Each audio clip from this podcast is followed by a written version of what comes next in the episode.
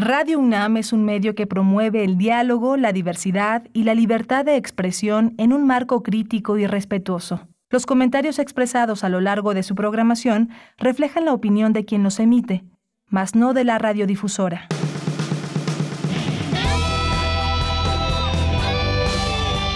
Prisma RU. Relatamos al mundo.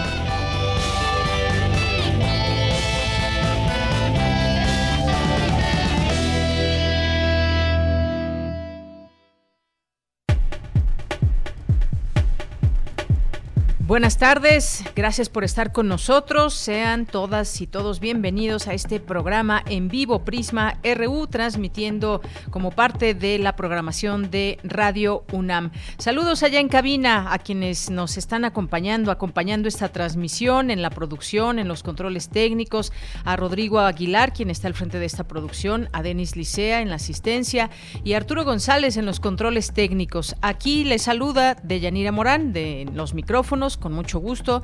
Como todos los días lo hacemos aquí de lunes a viernes de 1 a 3 de la tarde. Y nos escuchan por el 860 de AM y por el 96.1 de FM y también a través de www.radio.unam.mx. Y nos pueden escribir, comunicarse con nosotras, nosotros aquí en arroba PrismaRU en Twitter y PrismaRU en Facebook. Estamos listos para leer todos sus comentarios que nos vayan llegando, preguntas, GIFs, fotografías, videos y más que quieran compartir con nosotros.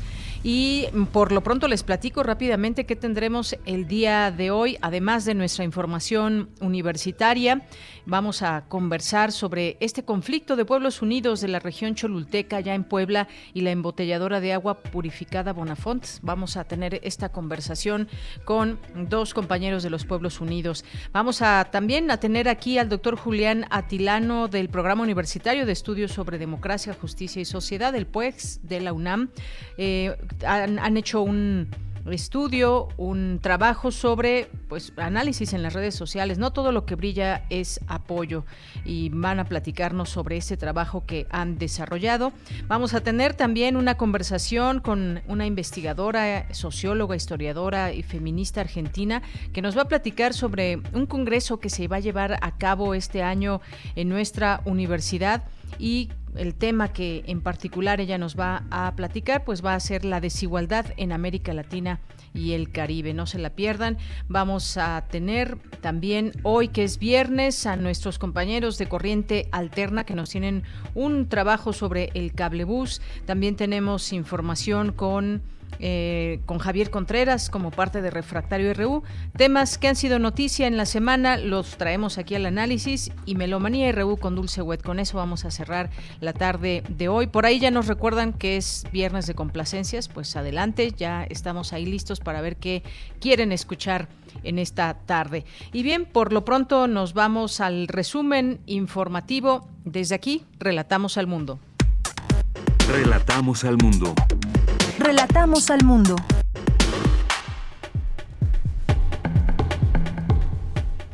Bien, en la información universitaria, en este viernes 18 de febrero del año 2022, asegura la doctora honoris causa por la UNAM, Juliana González Valenzuela, que los avances científicos y tecnológicos conllevan cambios de paradigmas morales y culturales. La lectura y el libro son antídotos contra la depresión, el miedo y la certeza de que ya no podemos existir como especie, señaló Vicente Quirarte, investigador del Instituto de Investigaciones Bibliográficas. Los fértiles campos de la bibliotecología y de los estudios de la información permiten mostrar una serie variada de fenómenos y de problemas por analizar, señaló Georgina Torres, directora del Instituto de Investigaciones Bibliotecológicas y de la Información de la UNAM. Del 18 al 25 de febrero, el Instituto Politécnico Nacional llevará a cabo, realizará la Expo Profesiográfica de nivel superior. En información nacional, el gobierno de la Ciudad de México anunció la vacunación COVID-19 de refuerzo para personas de 18 a 29 años a partir del lunes 21 de febrero. Se aplicarán Sputnik y AstraZeneca. En Ciudad Juárez, Chihuahua, el presidente Andrés Manuel López Obrador sostuvo que no hay ningún intento golpista por parte del ejército. Aseguró que es leal no solo al comandante supremo de las Fuerzas Armadas, sino también al pueblo y sus instituciones. En la información internacional, el presidente de Rusia, Vladimir Putin, reconoció que se vive una degradación de la situación en el este de Ucrania.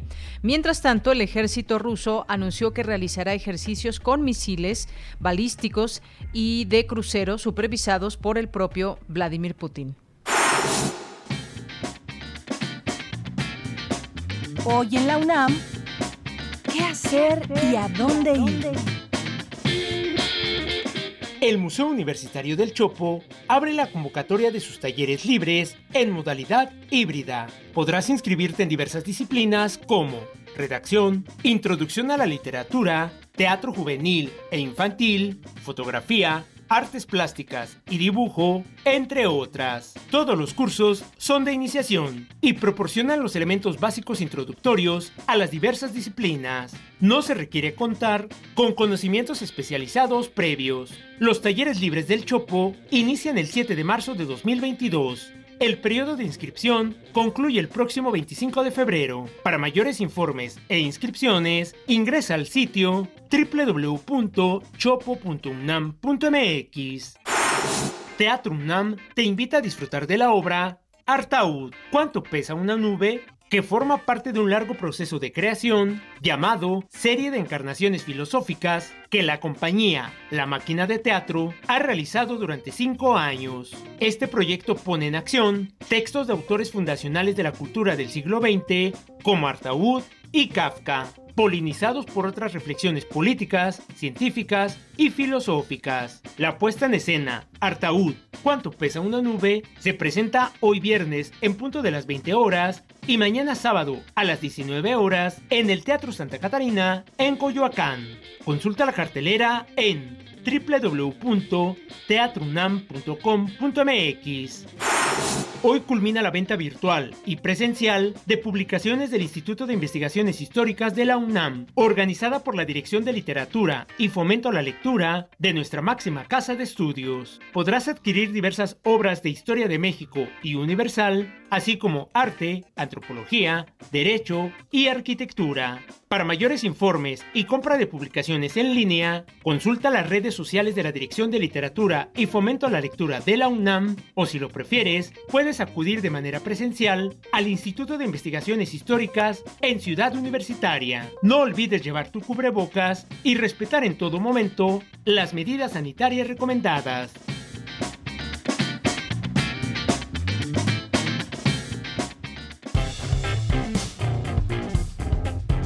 Campus RU. Bien, pues entramos a nuestro campus universitario. Es la una de la tarde con 11 minutos. Nos enlazamos con Dulce García, que nos tiene la siguiente información. Los avances científicos y tecnológicos conllevan cambios de paradigma, paradigmas. Cuéntanos, Dulce. Muy buenas tardes. Así es, Deyanira. Muy buenas tardes a ti el auditorio. Deyanira, nos encontramos en una situación de transformaciones radicales que provienen tanto de las grandes revoluciones científicas y tecnológicas que se han producido en los últimos tiempos, como de los nuevos horizontes abiertos por ellas en los ámbitos biológico, biomédico, biogenético y biotecnológico. Así lo aseguró la doctora Juliana González Valenzuela, académica de la Facultad de Filosofía y Letras de la UNAM, al señalar también que aun cuando no se defina a sí misma como vitalicia, difícilmente podría la ética permanecer ajena a, e indiferente a los conocimientos y a las transformaciones de la vida. En el marco del Seminario Permanente de Bioética de la UNAM, la profesora emérita de nuestra Casa de Estudios ofreció la conferencia magistral Bioética, Presencia y Trascendencia, en donde dijo que los avances científicos que se van dando involucran verdaderos cambios de paradigmas. Escuchemos. Los avances que se vienen dando en el campo de la nueva biología y de la biotecnología son de tal significación y trascendencia que sus efectos llegan a zonas profundas, plantean cuestiones que tocan los fundamentos de la vida humana, socavando muchos de sus cimientos e involucrando verdaderos cambios de paradigmas, no solo científicos, sino paradigmas morales y culturales. Son cambios que han producido, como afirma Peter Singer, el derrumbe de nuestra ética tradicional. Y bueno, Yanira dijo que es en el uso del conocimiento donde se agudizan las cuestiones del bien y del mal, puesto que hay razones a favor y en contra de los desarrollos biotecnológicos, por lo que el ser humano debe asumir la responsabilidad del cambio histórico y hacerse dueño de este proceso. ¿De qué manera? Escuchemos nuevamente a la académica. Y eso significa dotarlo de sentido ético, o sea, humanizarlo y racionalizarlo, introducir en él, más allá de la razón científica, y no se diga, diga de la tecnológica, los criterios y valores de la razón práctica o ética que aseguren la autonomía y dirijan realmente el desarrollo humano hacia los fines de la vida buena y la felicidad. Deyanira, la doctora Juliana González Valenzuela dijo que estamos ante uno de los retos más grandes de la libertad, pues es necesaria una constante vigilia en los momentos cruciales de riesgo e incertidumbre como los que ha traído la pandemia. Dijo que debe prevalecer la razón humanizante civilizadora, pues es la que responde a la función del ser humano de construirse a sí mismo y velar por su propia humanidad. Esta es la información de Yanira. Muchas gracias, Dulce. Buenas tardes. Gracias a ti, muy buenas tardes. Buenas tardes y buen fin de semana. Nos vamos ahora con mi compañera Virginia Sánchez, la directora del Instituto de Investigaciones Bibliotecológicas y de la Información de la UNAM. Analiza el papel y las proyecciones de esta entidad. Vicky, muy buenas tardes. Adelante con la información. Hola, Bella, ¿qué tal? Muy buenas tardes a ti y al auditorio del Prisma RU. El Instituto de Investigaciones Bibliotecológicas y de la Información de la UNAM realiza investigación teórica y aplicada y uno de los aspectos que enriquece su labor es la comunicación que se mantiene con el ámbito profesional. Y en el entramado actual de saberes diversos y complejos, se vuelven más apasionados los conceptos y métodos para quienes investigan en el campo de la bibliotecología y los estudios de la información que se han fortalecido con el campo de las tecnologías de la información y la comunicación. Así lo señaló la doctora Georgina Araceli Torres Vargas, directora de esta entidad, durante la conferencia El papel y proyecciones del Instituto de Investigaciones Bibliotecológicas y de la Información en el campo de la bibliotecología y estudios de la información. Escuchemos. El término estudios de la información hace referencia a un campo amplio en el cual confluyen diversos dominios del conocimiento, como las tecnologías de la información y de la comunicación, las ciencias de la computación, la administración del conocimiento y las matemáticas, entre muchas otras. En los estudios de la información se abordan los sistemas de información y su, construcción, implementación e infraestructura, así como las herramientas tecnológicas que se requieren para estos fines. Gracias al avance vertiginoso de las TIC, los estudios de la información son un campo importante que persigue el uso de la información a nivel tecnológico bajo un contexto social que permita la solución a problemas. A través de los estudios de la información se establece un lazo indisoluble entre los aspectos computacionales, los fundamentos relacionados con la información y el estudio de la sociedad. La experta también señaló que es visible que los avances en el terreno de las TIC ejercen influencia en los estudios de la información. Escuchen. La labor no está limitada y no debe estar determinada por la tecnología, sino por un conjunto de saberes que han sido desarrollados a través de los siglos y que la bibliotecología y los estudios de la información es heredera y continuadora, en tanto que una de sus finalidades es la preservación y el acceso al conocimiento registrado en diversos formatos por la humanidad. Tampoco debemos perder de vista que los avances en el terreno de las TIC ejercen influencia en los estudios de la información y en ese sentido se observan aspectos que habrá que abordarse como el desarrollo de algoritmos para el análisis automatizado de texto, el uso de la inteligencia artificial como herramienta para la autoorganización de la información, entre otras, que son problemas que surgen tras la creciente proliferación de dispositivos móviles, así como el tránsito de grandes cantidades de datos de diversa naturaleza a través de Internet. Finalmente destacó que las proyecciones de esa entidad se construyen a partir del desarrollo de las investigaciones que permiten el acercamiento con las tendencias, sin perder de vista las bases teóricas que son el sustento de la bibliotecología y de los estudios de la información, por lo que en este instituto es una este, este instituto es una entidad académica dinámica donde tiene cabida la inter y transdisciplina, la reflexión y las propuestas que se construyen entre los investigadores que la conforman y colegas externos a la entidad. De ella, esta es la información. Vicky, muchísimas gracias y buenas tardes. Buenas tardes. Hasta luego. Y nos vamos ahora con Cristina Godínez. Resaltan la importancia del libro y la lectura en tiempos de pandemia. Adelante, Cristina. Hola, ¿qué tal, Deyanira? Un saludo para ti y para el auditorio de Prisma RU. Al participar en el segundo ciclo internacional, una cita con la Biblioteca Nacional de México, Historia de la lectura y del libro en la pospandemia, el escritor Vicente Quirarte comenzó su intervención recordando el título de Gabriel García Márquez, El amor en los tiempos del cólera.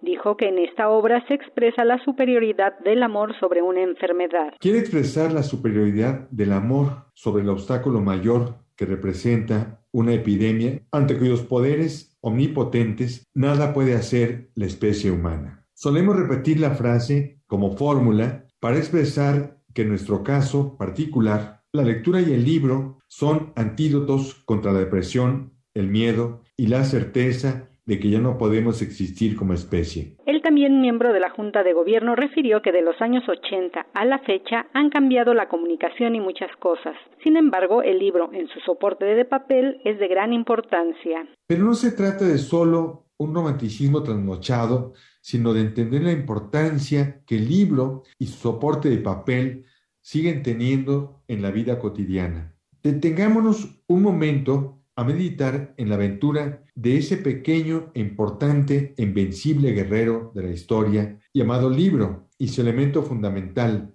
el papel. Es flexible, es sólido, es ligero. Fuerte como la memoria, existe en nuestra vida desde antes de que tengamos uso de razón. Sobre él se registran nuestros primeros hechos sobre el planeta. En uno similar se da cuenta del fin de nuestra aventura, acompaña nuestro nacimiento. Sin su existencia, no somos para el mundo. Se parece a su nombre, limpio y breve, labial y líquido. Papel. Por último, Vicente Quirarte enumeró algunos principios que pueden servir para mejorar la relación con un libro. 1. Comprar un libro es merecerlo. 2. Tener un libro es ser un libro. 3. El placer de entrar en una librería pertenece al cuerpo. Walter Benjamin lo dijo. Los libros pueden acompañarnos a la cama, pero antes es necesaria una seducción mutua, paciente y refinada. Deyanira, este es mi reporte. Buenas tardes. Muchas gracias, Cristina. Muy buenas tardes. Porque tu opinión es importante, síguenos en nuestras redes sociales, en Facebook como Prisma RU y en Twitter como arroba PrismaRU. Bien, continuamos una de la tarde con 20 minutos. Hace unos días leímos de esta denuncia de la toma de la Casa de los Pueblos Atlepelmecali en Puebla, un recinto autónomo que fue creado para atender proyectos comunitarios construidos sobre la planta embotelladora de Bonafont. Y bueno, pues tiene que ver con que el pasado martes, en la madrugada, se registró un operativo de al menos 100 elementos conformados por Guardia Nacional y Policía Estatal de Puebla que ingresaron esta Casa de los Pueblos Altepelmecali para desalojar y tomar las instalaciones del espacio autónomo construido por pueblos nahuas de Puebla, sobre lo que fueron las instalaciones de la embotelladora Bonafont. Eh, y pues nos... Eh, nos acercamos a estos compañeros de los Pueblos Unidos y eh, de la región cholulteca y pues tenemos a dos de ellos en la línea telefónica que nos van a platicar más sobre este tema y bueno, pues nos piden que los presentemos como Serpiente y Coyotl. Muy buenas tardes a ambos y me gustaría empezar con cualquiera de ustedes dos que nos puedan dar un poco el contexto de esta situación. Esto es algo que sucedió hace unos días, pero que nos platiquen cuál es el contexto que apremia en este lugar. Cuéntenos eh, cualquiera de los dos. Sí, bueno, muchas gracias por el espacio. pues bueno, para ponerlo en contexto, este, mediante asambleas, pueblos decidieron cerrar la empresa de Bonafón porque estaba secando pozos y había creado diferentes este, problemas ambientales en la región. A raíz de esto decidimos cerrar las instalaciones y ocuparla para crear la Casa de los Pueblos, en donde se daban talleres, encuentros, eh, se hacían cooperativas comunitarias, eh, hacían este, consultas médicas, en fin, fue, se creaba vida en donde antes era un espacio de saqueo. El pasado martes, 15 de agosto, 15 de febrero, perdón, a la una y veinte alrededor de la madrugada alrededor, alrededor de 300 elementos, entre ellos Guardia Nacional, Policía Estatal y Municipal, fueron escoltando a policía privada de la empresa, desalojaron a los compañeros, a uno a punta de, pues bueno, apuntándole para entregarle las instalaciones a la empresa, a este, a este corporativo policial privado. Después de hacer esto, pues se, se marcharon. No presentaron ninguna ninguna acta, ningún orden, ninguna orden de, algún juez. Y pues es que ahora ya se volvieron a tomar las instalaciones e incluso están reforzando la, la seguridad alrededor, poniendo vallas de malla ciclónica. Muy bien, muchas gracias, gracias por explicarnos. Sí, adelante. Un poquito más de información. Eh, después del operativo con violencia que se llevó a cabo para desalojar a los compañeros, eh, el gobernador del estado de Puebla, Luis eh, Miguel Barbosa, hizo una declaración donde él menciona que esta, esta, este operativo se llevó a cabo por orden de un juez, donde él dice que no tuvo que nada que ver, el Ejecutivo del Estado no tuvo que ver en esta decisión, pero sí avala, avala el que se haya tomado nuevamente las instalaciones eh, por parte eh, de la, eh, las haya tomado la empresa Bonafont. Esto quiere decir que el gobernador está de acuerdo en que sigan saqueando el agua, que sigan robando el agua que pertenece a los pueblos, empresas transnacionales. Bonafont pertenece a una transnacional que es del Grupo Danone. El Grupo Danone es la empresa número uno en saqueo de agua en todo el mundo. Es la que más agua está robando a todo el mundo es la que más agua vende y es el agua más cara que existe en todo el mundo. Con decirte que en, en, la planta de aquí de Juan Cebonilla estaba extrayendo un millón seiscientos cuarenta y un mil litros de agua diariamente. De la venta de este producto se estaba eh, llevando tres millones ochocientos mil pesos diarios, 114 millones de pesos mensuales y únicamente estaba pagando 64 mil pesos de impuestos al municipio, ¿sí? anuales. Anualmente pagaba 64 mil. Además de eso, la empresa dice que está creando fuentes de trabajo y con esas ganancias o esas utilidades tan impresionantes que tiene, pues debería de tener bien a sus empleados. Les paga de 800 a mil pesos a la semana, imagínate. ¿sí? ni siquiera 100 mil pesos estaba pagando de salarios cuando él se estaba llevando 3 millones 800 mil pesos diariamente. Esta pues, empresa, además del saqueo que está haciendo en México, también tiene denuncias en su país de origen, que es Francia. Hay una, hay un pueblo que se llama eh, Evian, existe una marca Evian de esta empresa, es la más cara que, que, existe en el mundo, donde en su planta está extrayendo no eh, un millón seiscientos, está extrayendo siete millones de agua diariamente. Y tiene otra planta en un pueblo que se llama Volvic, que también tiene una marca con ese nombre, con Volvic, donde está extrayendo siete millones seiscientos mil eh, litros de agua diariamente. Con esto nos damos cuenta de qué es lo que está defendiendo el gobernador del estado.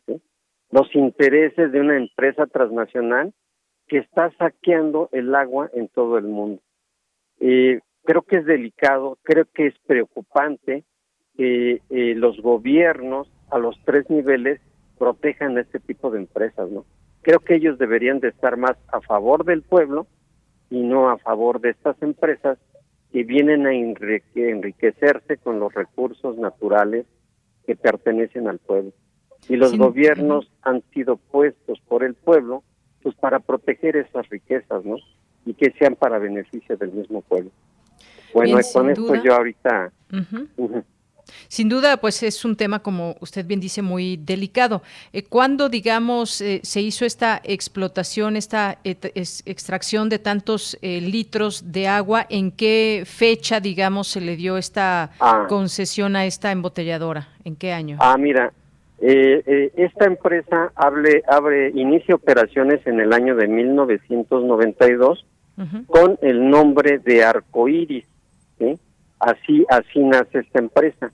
En el año de 1996, la empresa era de, era, los dueños eran mexicanos, la empresa la compra eh, Grupo Danone y es cuando surge con la marca eh, Bonafón, 1996. Durante casi 30 años ellos estuvieron saqueando el agua diariamente, las 24 horas del día. Por eso es el cálculo que nosotros hacemos de un millón seiscientos mil litros de agua diariamente durante 29 años. Y esto significa que, que las utilidades que ellos han tenido en esos 29 años han sido impresionantes, ¿no? Y no han dejado un solo beneficio a las comunidades aledañas a donde se encuentra la, empresa. Esa es la razón por la cuales eh, los pueblos de la región nos unimos para impedir que esta empresa viniera a saquear eh, el agua que le pertenece a los pueblos. Algo más que te puedo decir es que en los pueblos de la región existen eh, pozos artesanales y ahí es donde nosotros nos dimos cuenta de que el nivel del agua estaba bajando. Antes de que cerrara la planta, que cerráramos la planta, nosotros sacábamos de nuestro pozo, si prendíamos la bomba, entre 10, 20 litros. Cuando se cierra, a los pocos días, el nivel del agua de nuestros pozos subió. Ya podemos sacar 200, 300 litros. Esto es un indicativo de que el saqueo de agua por parte de esta empresa sí estaba afectando a los pobladores de la región. Muy bien, este año que nos dice 1996 que empieza en funciones esta empresa. ¿Y cuándo fue que ingresaron ya como tal y, hicieron esta casa de los pueblos en esta en esta zona? Sí, toman las instalaciones el 8 de agosto en, marco del natalicio de Emiliano Zapata. Eh, ¿De qué año estamos hablando, perdón? Del 2021. 2021. pasaron todos estos años y en esa fecha fue cuando ustedes ingresan y llevan a cabo esta Casa de los Pueblos de Atepelmacali. Sí, así es. Y durante este tiempo, ¿qué fue lo que, pasó? ¿Qué hizo la empresa? Pues no, hemos hecho varios comunicados, varias conferencias, invitando incluso a los niveles de gobierno, a los representantes de, de la empresa, y no, no, pues no se acercaron a establecer diálogo, a pues a dar la cara de, de las denuncias que tenemos contra ellos. Nunca se presentaron. te puedo comentar que el día 8, el día 8 de abril, eh, se tomaron las instalaciones. Previamente se invitó al gobierno eh, federal, Andrés Manuel López Obrador, se invitó al gobierno estatal, eh, Miguel Barbosa, invitó al representante de Conagua a nivel federal, se invitó a, representantes del INPI y de la Semarnat para plantearles toda la problemática que, que se tenía en la región.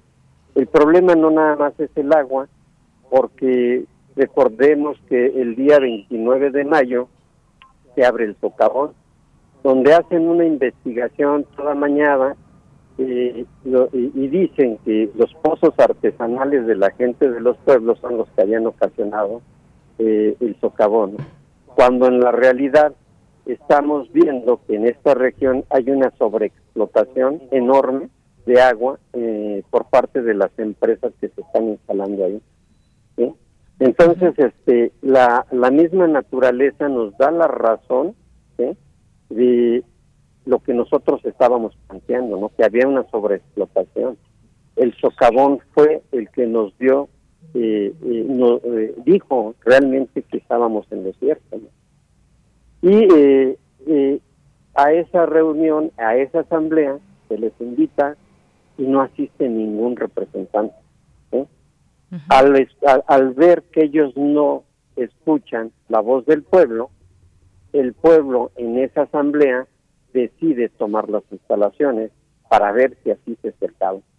Once meses pasaron y no se acercaron hasta el día 15 eh, de eh, febrero a la 1.20 de la mañana con un operativo impresionante de policía. Más de 50 patrullas, dos camiones del ejército, eh, más patrullas de la Guardia Nacional, y ni un solo representante de gobierno se presentó ante los compañeros para decir, ¿saben qué? Estamos haciendo un operativo, la orden del juez es esta, aquí está el documento, no dijeron nada.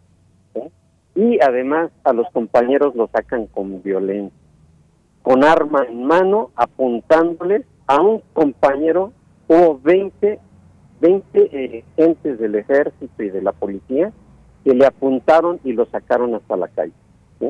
Esa es la forma en que busca el diálogo el gobernador. En su declaración dice que él busca el diálogo. Realmente eh, está mintiendo, no está diciendo la verdad. El diálogo no se dio en 11 meses que se tuvieron las instalaciones. Bien. Pues Nosotros buscamos el diálogo y ellos nunca, nunca accedieron a él. Mm-hmm.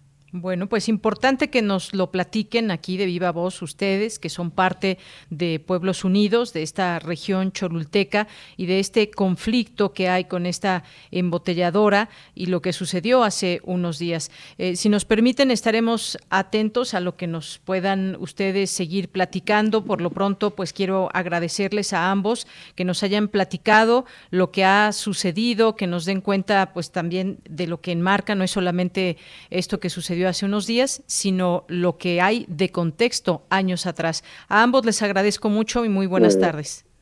Y este, a nombre de Pueblos Unidos agradecemos el espacio que nos estás dando.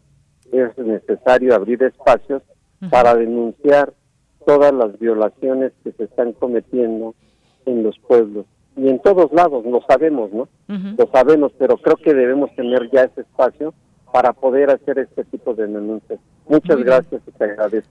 Gracias a ambos, Serpiente y Coyotl, que estuvieron aquí con nosotros en, en este espacio universitario. Muchas gracias y hasta luego. Hasta luego. Continuamos. Porque tu opinión es importante, síguenos en nuestras redes sociales, en Facebook como Prisma RU y en Twitter como arroba PrismaRU.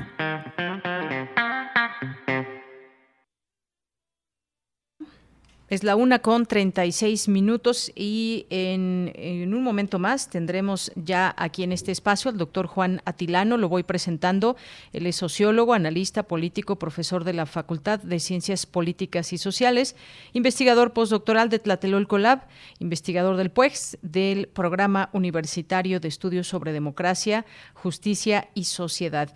Y en el, el día de hoy vamos a platicar de un análisis que llevaron a cabo desde Tlatelolco Lab eh, que se titula No todo lo que brilla es apoyo, caso Loret en las redes sociales. Y entonces llevaron a cabo una, este estudio, este análisis más bien de lo que sucedió en redes sociales a raíz de esta situación, a raíz de que el presidente diera a conocer eh, estos documentos que nos indicaban cuánto supuestamente gana el periodista. Y pues nos dimos a la tarea de poder eh, conocer de estos datos que hoy nos va a compartir el doctor, porque y se preguntan, ¿este hashtag fue una muestra solidaria de apoyo? Y entonces, bueno, pues hay varias cosas que comentar porque analizaron 392.559 tweets entre el 11 y el 12 de febrero que todos estos tweets utilizaron ese hashtag de todos somos Loret. Hicieron un análisis estadístico y de teoría de redes e identificaron tres comunidades principales en la red de retweets de las cuentas participantes. Pero no digo más para que nos explique, ya está en la línea telefónica el doctor Juan Julián Atilano. ¿Qué tal, doctor Julián? Bienvenido, muy buenas tardes. Muchas gracias nuevamente por la invitación de Yanira, pues a la orden para hablar de esto que sucedió algunos días en, en Twitter y que pues generó mucha conversación aparentemente eh, sobre una tendencia, un hashtag en el que parecía que era solamente de unidad de apoyo y pues identificamos cosas interesantes. Bueno, pues justamente, eh, doctor Julián, platícanos sobre estos datos que encontraron, este análisis estadístico, ¿a dónde los llevó? ¿Qué nos pueden decir? Mira, pues efectivamente lo que hicimos en el Tlatelolco Lab, el Programa Universitario de Estudios sobre Democracia, Justicia y Sociedad de la UNAM, fue eh, hacer una descarga de tweets vinculados al hashtag Todos Somos Loret, es decir, eh, usuarios que hayan escrito, utilizado el hashtag Todos Somos eh, Loret. Y bueno, la búsqueda fue entre el 11 y 12 de febrero, justo como bien señalaste, en el marco del el día, el día viernes 11, el presidente difundió en la mañanera los ingresos, 35 millones de pesos anuales de el comunicador eh, periodista Lore de Mola, y entonces lo que observamos aquí fue en ese contexto cómo se dio la participación en Twitter. Identificamos, para ya entrar en materia, tres cuentas, perdón, tres grandes comunidades que se articularon en torno a este hashtag Todos Somos Loret. El primero de ellos, de estas eh, comunidades, eh, tuvo algunas cuentas difusoras, es decir, cuentas al interior de la comunidad que eh, tuvieron mayor resonancia porque sus publicaciones fueron compartidas por sus comunidades. Estos personajes o estas cuentas son, por ejemplo, Javier Lozano, eh, Xochitl Galvez, eh, Raimundo Rivapalacio, y eh, también analizamos las narrativas de estas comunidades, es decir, qué es lo que estaban diciendo. Y lo que vimos fue que había dos grandes eh, narrativas en esta comunidad. Una, efectivamente, un apoyo hacia el periodista Carlos Loret de Mola, solidaridad, este respaldo. Sin embargo, empezamos a ver que también había de manera clara una narrativa que lo que buscaba era sostener que el gobierno es autoritario, que el presidente no escucha, que en el gobierno son corruptos, es decir, una crítica hacia, eh, pues en este caso, el presidente y el gobierno actual. También identificamos una segunda eh, comunidad. En esta segunda comunidad, los nodos, es decir, los usuarios que tuvieron mayor presencia, mayor relevancia por sus tweets porque fueron retuiteados muchas veces eh, por esta comunidad, pues estaban usuarios o personajes como Jairo Calixto, eh, Vicente Serrano, entre otras cuentas, este, también la periodista o Warnat, y lo que vimos ahí es que lo que dijeron, es decir, las narrativas que se construyeron a partir de los tweets de esta segunda comunidad fue una crítica hacia Carlos Loret de Mola y también hacia las personas eh, ligadas a los medios corporativos que impulsaron esta tendencia de todos somos eh, Loret. Además se criticó este herramienta, este espacio, se le llama Space en Twitter, en donde se juntó eh, distintas personas para apoyar al comunicador. Y una tercera comunidad fue eh, integrada principalmente, es decir, los nodos con mayor relevancia, mayor alcance, son Margarita Zavala y Carlos Lórez de Mola. Aquí identificamos que las narrativas, estas ideas que buscaron impulsar, fueron apoyo a, a Loret de Mola y por otro lado eh, una estrategia de eh, golpeteo en contra del gobierno actual. Lo mismo, palabras como autoritario, miedo, eh, eh, viejito, anciano, acorralado, son las, son las palabras que ahí identificamos. Es decir, el hashtag Todos Somos Loret, que aparentemente buscaba la solidaridad, incluso la esencia del mismo nombre, Todos Somos Loret, ya, ya refleja ese, ese interés de apoyar, pues en el fondo lo que estaba también presente era el interés de ciertas comunidades para golpear en este caso al presidente y al mismo tiempo inflar un aparente apoyo a Carlos Loret. Eh, no sé si gustas comentar eh, algo y pues también podría después pasar a hablar sobre eh, otro hallazgo que identificamos. Claro, pues sí, eh, finalmente es interesante cómo se mueven estos hashtags, cómo se cómo los temas llegan a un nivel importante del cual mucha gente en que utiliza esta red sociodigital pues está hablando de ese hashtag. Y muchas veces aunque esté el hashtag no significa que sea todas y cada uno de los tweets sean de apoyo, porque hay quien cuestiona, por ejemplo, eh, está eh, utilizando este hashtag, cuestiona también pues no estar o no sentirse como parte de este movimiento dentro de esta eh, red social de Twitter. Pero cuéntanos más, Julián, sobre qué otros hallazgos se encontraron a través de este análisis que hacen desde Tlatelolco Lab.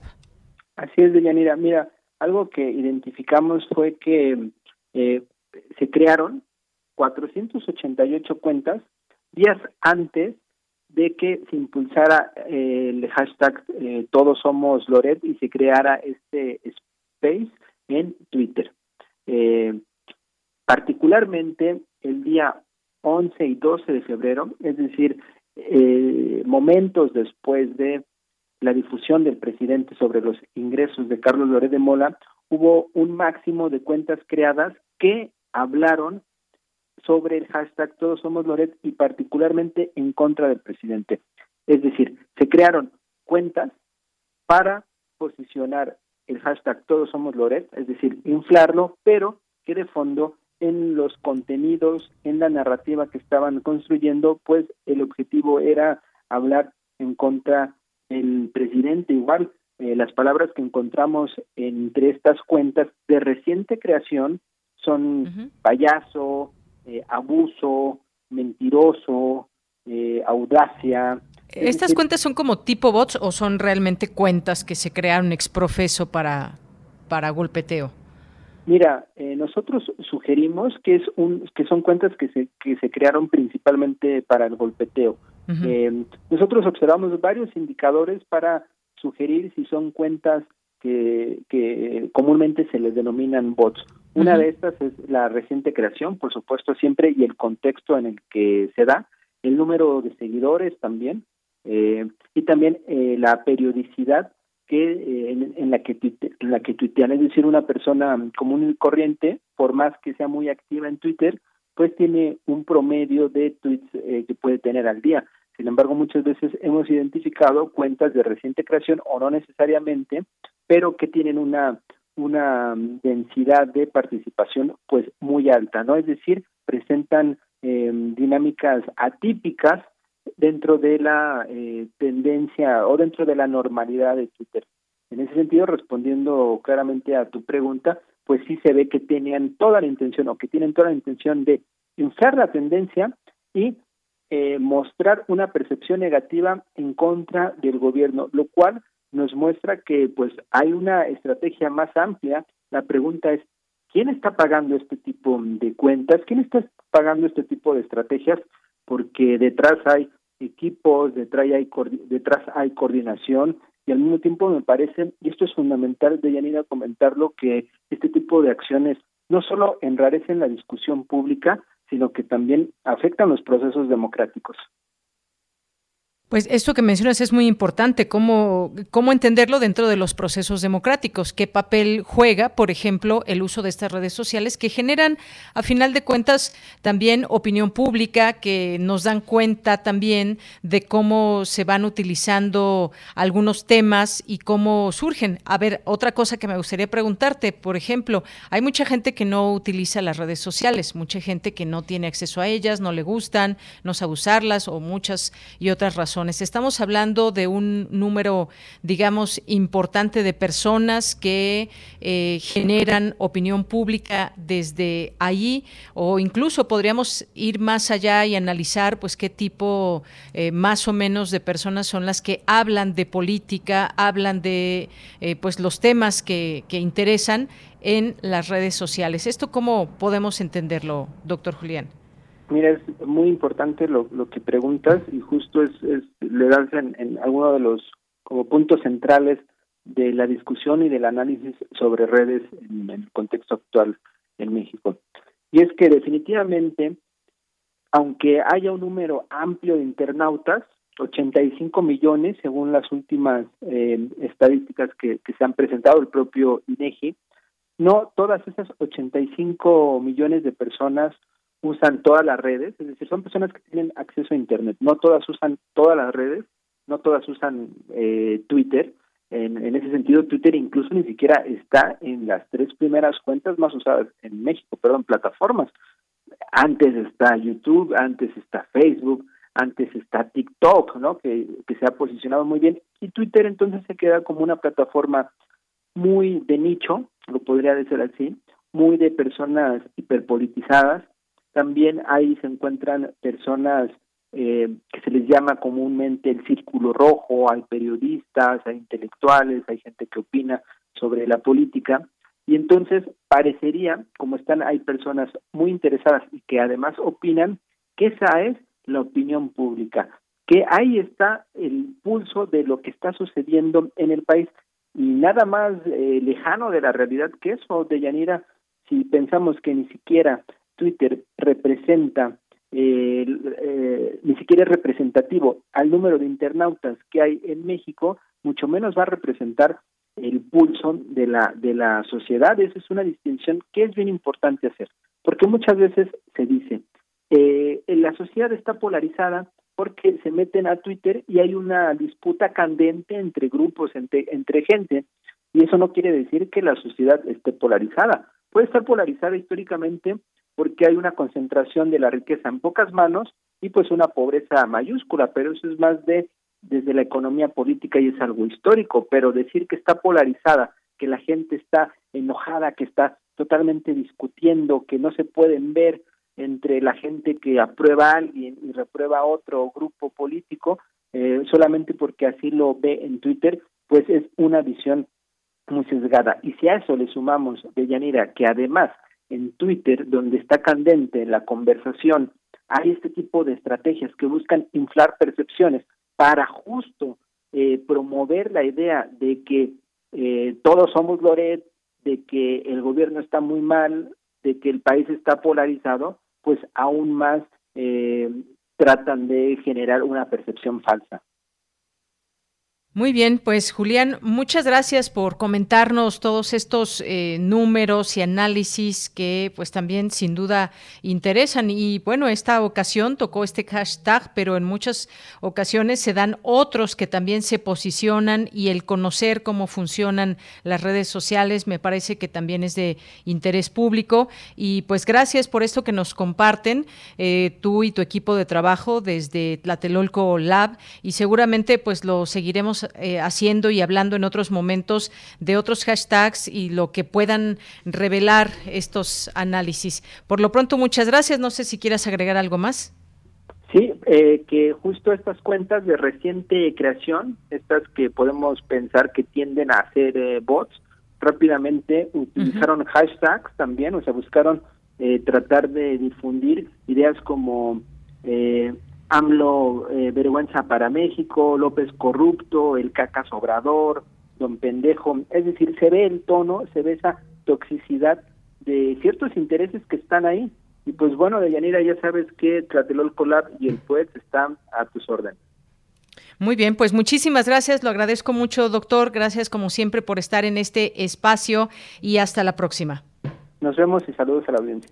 Gracias. Hasta luego, doctor Julián Tilano, sociólogo, analista político, profesor en la Facultad de Ciencias Políticas, investigador postdoctoral de Tlatelolco Lab y pues es investigador también del PUEX, del Programa Universitario de Estudios sobre Democracia, Justicia y Sociedad. Continuamos. Tu opinión es muy importante. Escríbenos al correo electrónico prisma.radiounam@gmail.com.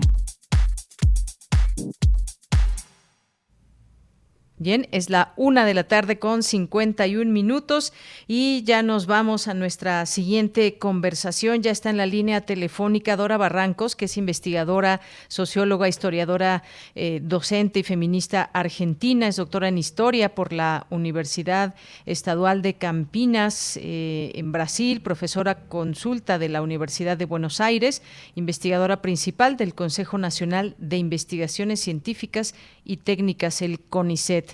Le doy la bienvenida, doctora Dora Barrancos. Buenas tardes. Buenas tardes, muchas gracias por el contacto.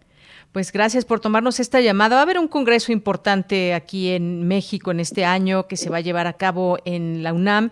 Y bueno, pues hoy con usted vamos a platicar de estos temas que sin duda eh, muchos estudios nos llevan a ello y a conocer más de, esto. Y me refiero a las desigualdades de América Latina y el Caribe. Me gustaría, eh, doctora, que nos pueda platicar un poco sobre este tema, porque hay datos que nos están contando mucho de lo que sucede en América Latina y el Caribe. Bueno, así es. Eh, debe saberse que lamentablemente la región, nuestra región está considerada una de las más desiguales del planeta, inclusive con datos alarmantes, comparables con el África subsahariana, pero en fin, hablemos apenas, por ejemplo, de cómo está concentrado el ingreso. ¿eh? El 10% de la población de América Latina dispone del casi 40% de los recursos. Eso ya significa una apreciación de la magnitud de la escala de desigualdades. Desigualdades que se dan, desde luego, de manera muy apreciable entre las mujeres, entre los sectores excluidos de la sociedad, me refiero a las diversidades, los grupos étnicos, desde luego, en América Latina tienen esa circunstancia de mayor desigualdad. Entonces, eh, en fin, es un dato que efectivamente nos estremece y este va a ser el objeto principal de, de la tarea del, eh, del próximo Congreso. Un congreso sin duda muy importante porque va a reunir muchísimas voces y cuando hablamos de desigualdades en, en Latinoamérica y el Caribe, ¿a qué nos referimos también? Quizás, obviamente hay muchos tipos de desigualdades, eh, referirnos a las principales. Por ejemplo, pienso en la parte económica en el marco de la pandemia, doctora. Sí, es, es allí donde evidentemente se han registrado los más pavorosos retrocesos en la región Pensemos que en general en el mundo ha habido un deterioro importantísimo para cada uno de los países en materia de Producto Bruto Interno y demás, ¿no? Así, eh, entonces, la verdad es que eh, esto ha significado que, este, eh, en fin, que tengamos hoy unas expectativas, además, en el caso de Argentina, más agobiantes porque hay una deuda casi impagable. Entonces, eh, en fin, estamos frente a una situación muy, muy angustiosa y esta novena conferencia va a tratar todas las cuestiones muy bien, y eh, también me gustaría por último que nos refiera un poco sobre otro tipo de desigualdad y que y me refiero a, las desigualdades de género, porque pues es un rasgo, digamos, estructural, histórico en América Latina y el Caribe. Sí, eh, esa es una desigualdad lamentablemente transhistórica. Eh, no ha habido muchos adelantos a pesar de las grandes transformaciones de América Latina durante el siglo XXI, en que ha habido obviamente una mayor participación de las mujeres en el mercado laboral, en condiciones a veces de gran fragilidad, de una, en fin, un mercado laboral completamente segregado, en donde las mejores oportunidades están por cuenta, desde luego, de los eh, grupos masculinos y ni hablar de lo que llamamos el techo de cristal, la imposibilidad de penetrar hacia arriba en cargos importantes. Hay algunas experiencias alentadoras de mayor proporción de mujeres en la ciencia, es el caso de Argentina, también de México, pero eh, y también de unas posiciones interesantes ganadas por las mujeres en la vida política, pero, pero eh, todo eso todavía tiene, en fin, es apenas, como decimos, el, el alba eh, de nuestros derechos. Muy bien, bueno, pues estaremos muy atentos. Yo sé que todavía falta tiempo, faltan varios meses para esta novena conferencia latinoamericana y caribeña de ciencias sociales que tendrá lugar del 7 al 10 de junio de este año en la UNAM, justamente, y que decía yo un encuentro que contará con muchas voces, alrededor de 5 mil conferencistas. Así es. Y habrá muchas actividades. Cuéntenos un poco. Sí. Bueno, esto va a ser una gran, es un mega congreso y de alguna manera tiene que ver con la retomada de la copresencia, ¿no? Después de estos dos años tan dolorosos de pandemia que ha impedido los encuentros cara a cara, ¿no? Así que va a haber una oportunidad para profundizar, ahondar, cabildear y sobre todo proyectar grandes transformaciones para nuestra América Latina. Muy bien, pues doctora, muchísimas gracias por estar aquí con nosotros y hablarnos un poco de lo que será esta conferencia y el tema principal que deriva de todo, que son estas desigualdades en América Latina y el Caribe. A ustedes, muchísimas gracias y gracias por todo el apoyo que van a brindar a esta novena conferencia. Muchas gracias a usted, hasta luego. Buenas tardes. Bueno, pues fue la doctora Dora Barrancos, que es investigadora, socióloga, historiadora, maestra y feminista argentina con este tema y las distintas igualdades que derivan, que derivan eh, en nuestra, en, en esta región, en América Latina y el Caribe. Ya estaremos hablando cuando se acerque la fecha de recordarles y hacerles esta invitación para que podamos conocer más de todas esas voces del programa que habrá, eh, que se discutirán estas desigualdades desde las distintas aristas y cada o muchas por lo menos de estas eh, de estas desigualdades. Bien, pues nos vamos nos vamos a ir al corte, un poco de música, ya nos llegan por ahí las complacencias. Si ustedes gustan, también mándenos las suyas.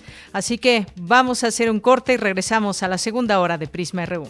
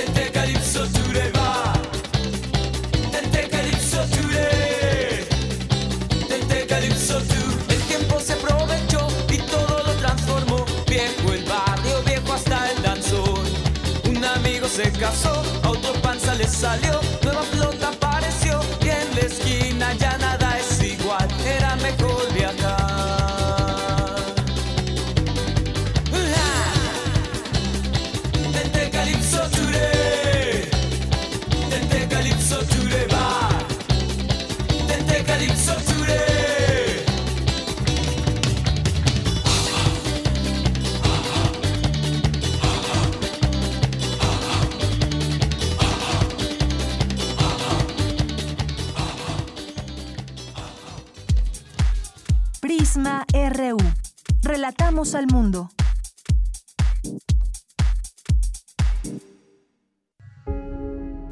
...2022... 100 años del nacimiento de Pablo González Casanova. En su libro clásico, La democracia en México, cuando habla de los factores del poder, aclara que los verdaderos factores del poder en México, como en muchos países hispanoamericanos, han sido y en ocasiones siguen siendo los caudillos y caciques regionales y locales, el ejército, el clero y los latifundistas y empresarios nacionales y extranjeros. En todos los casos, dice, instituciones que han influido e influyen directamente en la decisión gubernamental. Pablo González Casanova, 860 AM, 96.1 FM. Radio UNAM, Experiencia Sonora.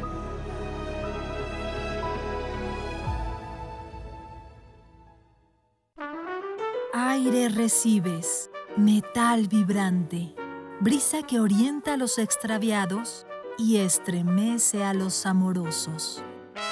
La música para trompeta, salsa, jazz, balada, está en Viento de bronce. Con Juan Arturo Brennan, lunes a viernes 6.40 de la mañana y 15 horas. Radio UNAM. Experiencia sonora.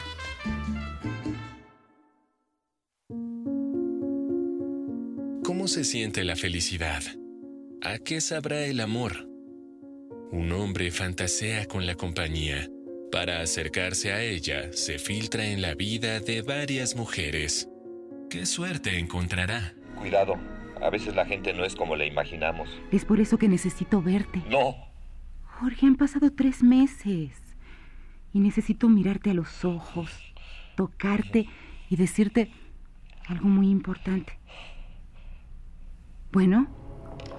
No te pierdas El Grabador de Rubén Fonseca, una selección de la serie y al final nadie despierta. 19 de febrero a las 20 horas. Recuerda, los sábados son de radiodrama. Radio UNAM, experiencia sonora.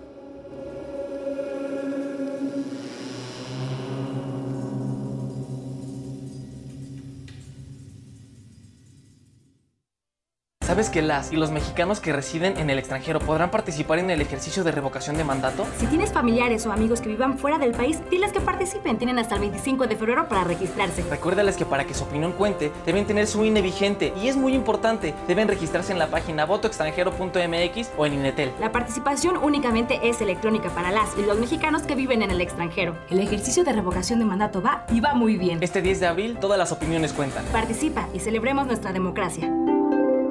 Dos tazas de raticida. ¿Raticida? Una taza de gasolina. ¿Gasolina? Remover con tres cucharadas de ácido sulfúrico. Agregar media onza de amoníaco y cocinar a fuego lento. No importa qué droga química te metas, todas están hechas con veneno y de todas formas te destruyes. Mejor métete esto en la cabeza. Si te drogas, te dañas. Ups. Creo que se nos pasó la mano de acetona. Si necesitas ayuda, llama a la línea de la vida. 800-911-2000. Es muy tedioso hacer siempre lo mismo. No dejes que el aburrimiento apague tu imaginación. Escucha Escaparate 961 con los eventos culturales del momento. Viernes a las 15:15 horas por Radio UNAM. Entretenimiento y cultura. Radio UNAM. Experiencia sonora. Relatamos al mundo. Relatamos al mundo. Mañana en la UNAM, ¿qué hacer y a dónde ir? Un hombre con discapacidad se hace pasar por encuestador telefónico, graba las conversaciones con las mujeres que entrevista y fantasea con encontrar la felicidad en su compañía. Esta es la premisa del radiodrama El Grabador, adaptación del cuento de Rubén Fonseca bajo la dirección de Guillermo Cordero y que forma parte de la serie de cuentos y al final Nadie despierta. Relatos para descansar en paz. Sintoniza mañana, sábado 19 de febrero, en punto de las 20 horas, nuestras frecuencias 96.1 de FM, 860 de AM y en línea a través de nuestro sitio oficial www.radio.unam.mx. Otra opción que no te puedes perder es la serie Violeta y Oro, todas las voces coproducción de Radio UNAM con la Coordinación para la Igualdad de Género de nuestra máxima casa de estudios, bajo la conducción de la doctora Sandra Lorenzano. Este domingo 20 de febrero, el programa se titula Guerreras Guitarreras y presenta a mujeres como Antonia Jiménez, Sister Rosetta Sharp y otras que pulverizan las barreras del género con un arma increíblemente poderosa, la guitarra. Recuerda, este próximo domingo tienes una cita con Violeta y Oro, todas las voces. Sintoniza las frecuencias universitarias de Radio UNAM en punto de las 11 horas.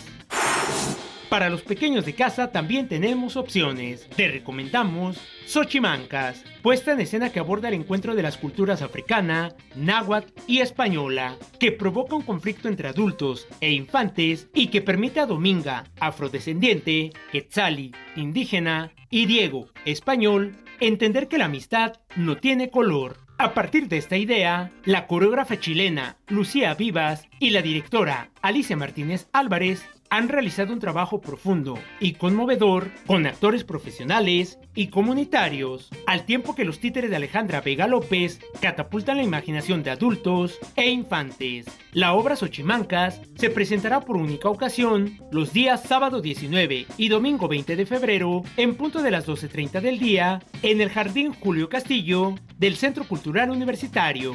La entrada es libre y el aforo limitado. Durante la función deberás utilizar en todo momento cubrebocas, respetar la sana distancia y atender las indicaciones del personal del jardín. Para Prisma RU, Daniel Olivares Aranda.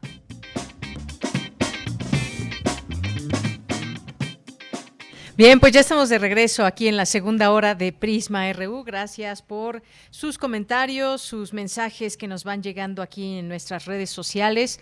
Eh, una noticia que tenemos que darles. El gobierno de Estados Unidos informó hoy que reanudará las importaciones de aguacate mexicano con la operación de los servicios de inspección y certificación de los cargamentos. Así que, pues esta información que había quedado un poco en suspenso cuando se retomarían estas importaciones, bueno, pues ya hay esta eh, posibilidad de eh, informar que ya se reanudan las importaciones. El Servicio de Inspección Sanitaria de Animales y Plantas del Departamento de Agricultura de Estados Unidos determinó reanudar de inmediato su programa de inspección de aguacates en Michoacán.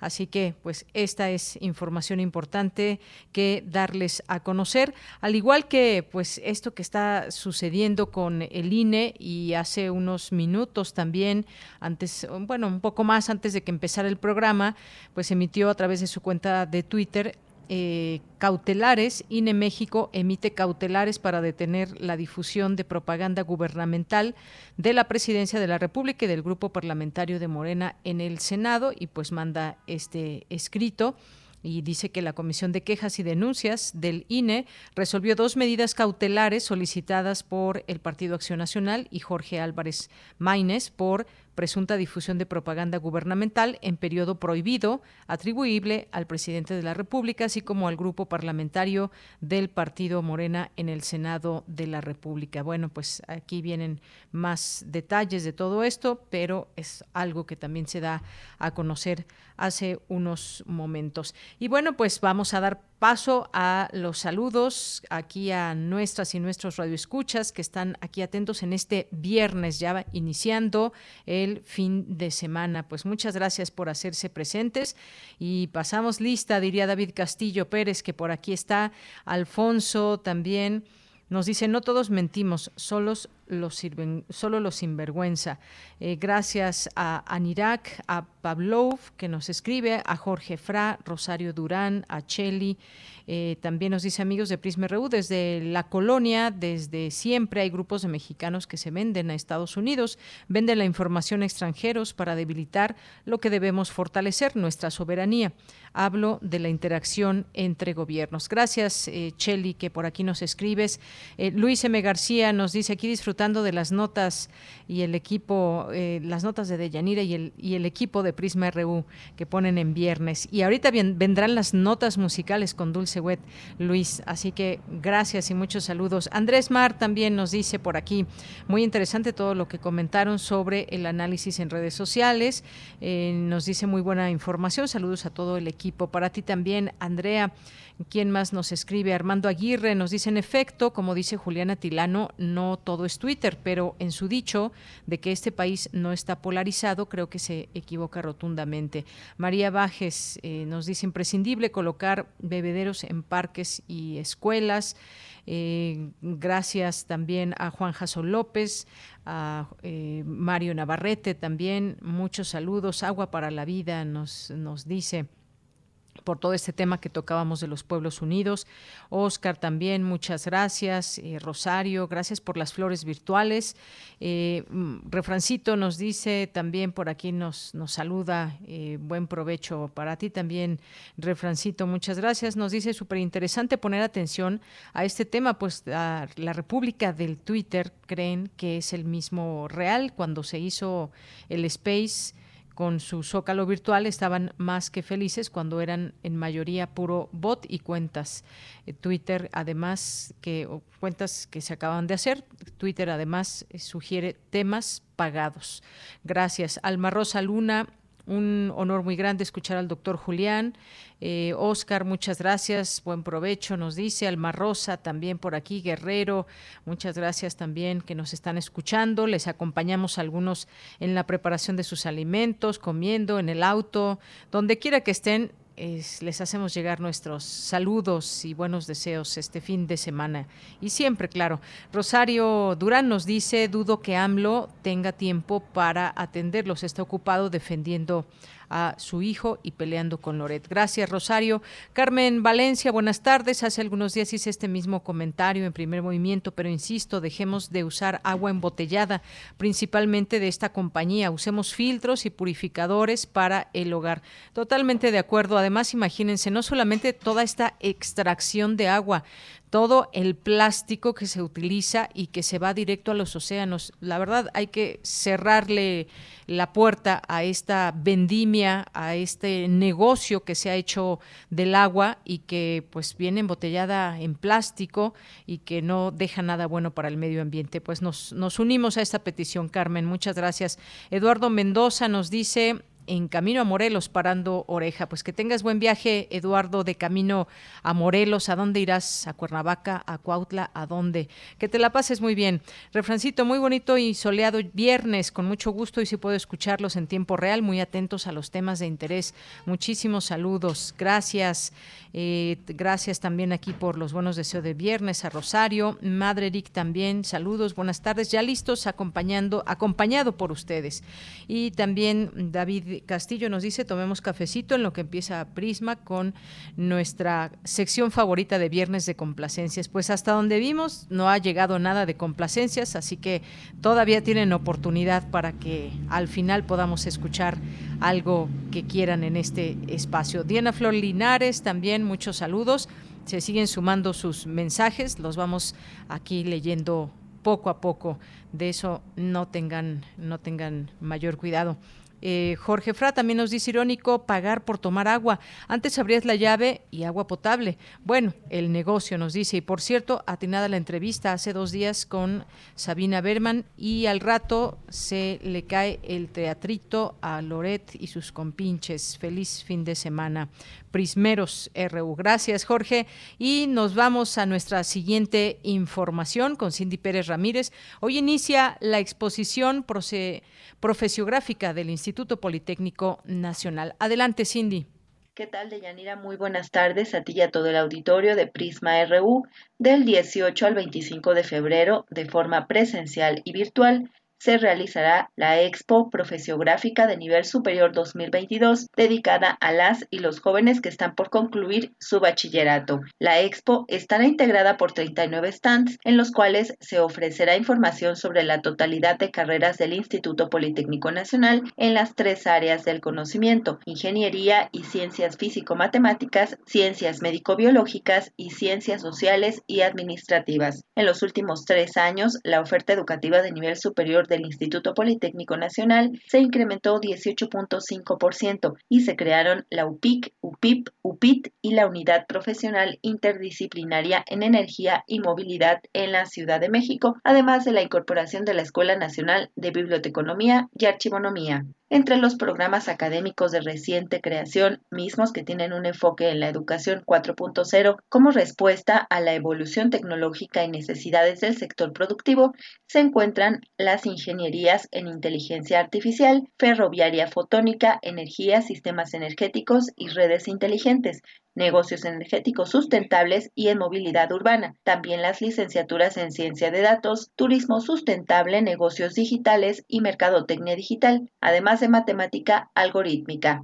Los jóvenes que aspiran a integrarse al IPN o consideran continuar sus estudios en la institución tendrán a su disposición simuladores de examen de ingreso, los cuales les permitirán conocer su nivel de conocimientos y familiarizarse con el tipo de preguntas del examen de admisión a nivel superior. Además, podrán participar en un test de perfil vocacional y un examen de diagnóstico para saber su dominio del idioma inglés. También se informará a los aspirantes sobre programas de posgrado y servicios que ofrece el IPN en formación de lenguas extranjeras, servicio social, apoyo a estudiantes, difusión de ciencia y tecnología, incubación de empresas tecnológicas, difusión cultural, actividades deportivas, administración escolar y educación virtual, entre otros. En el evento que se efectuará en las instalaciones del Centro Histórico y Cultural Juan de Dios Ubicado en el casco de Santo Tomás, los estudiantes y sus familiares serán recibidos con un protocolo de seguridad sanitaria que incluirá arcos y tapetes sanitizantes, dispensadores de alcohol en gel y la toma de temperatura. Todos los espacios estarán sanitizados y se contará con servicio médico para atender cualquier contingencia. Los jóvenes que participarán en la Expo Profesiográfica 2022 en la modalidad virtual tendrán a su disposición la página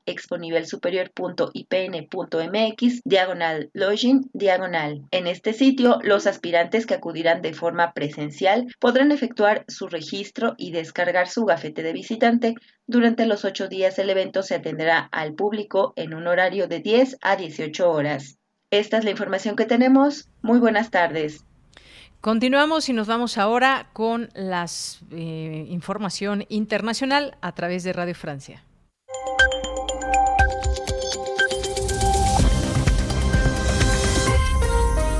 Bienvenidos a este flash informativo de Radio Francia Internacional. Hoy es viernes 18 de febrero. Vamos ya con las noticias. Andreina Flores. Se desarrolla en Múnich, Alemania, la conferencia anual de seguridad con la presencia de la vicepresidente Kamala Harris, el jefe de la OTAN y otras figuras de la política mundial para tratar mayormente el tema de la crisis ruso-ucraniana. El secretario general de la ONU, Antonio Guterres, inauguró la conferencia afirmando que una guerra entre Rusia y Ucrania sería catastrófica.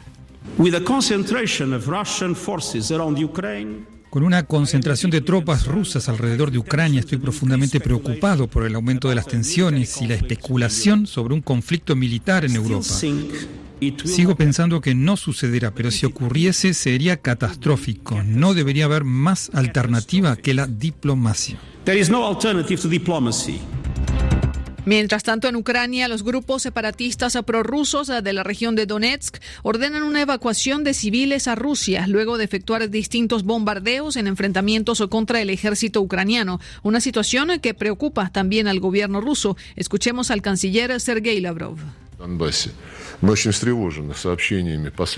Estamos muy preocupados por el aumento de bombardeos con armas que han sido prohibidas por los acuerdos de paz de Minsk, dice Lavrov. En Canadá, el Parlamento suspende su sesión de este viernes por razones de seguridad, mientras la policía se prepara para desalojar las calles del centro de Ottawa, paralizadas desde hace casi tres semanas por camioneros que se oponen a las medidas sanitarias. Varios manifestantes ya han sido arrestados. En Brasil, el presidente Jair Bolsonaro viaja este viernes a Petrópolis, cerca de Río de Janeiro, devastada por las fuertes lluvias que han dejado al menos 118 fallecidos en tres días por los deslaves de tierra y la destrucción de decenas de casas precarias. Se esperan nuevas lluvias intensas entre hoy y mañana. En Reino Unido se ha decretado también alerta máxima meteorológica extendida incluso a Londres debido a la tormenta Eunice que llega con fuertes vientos de hasta 145 kilómetros por hora. El ejército británico está listo para intervenir en caso de emergencia. En Francia, la primera dama Brigitte Macron denuncia ante la justicia a dos mujeres que habrían propagado el rumor de que era una persona transgénero. Desde hace meses se ha hecho viral en Internet una versión que asegura que la esposa de Emmanuel Macron habría nacido hombre y que no sería la madre de sus tres hijos, sino su hermano mayor. Es una declaración que la primera dama ha desmentido rotundamente. Con esto ponemos punto final a este flash de Radio Francia Internacional. Tu opinión es muy importante. Escríbenos al correo electrónico prisma.radiounam@gmail.com.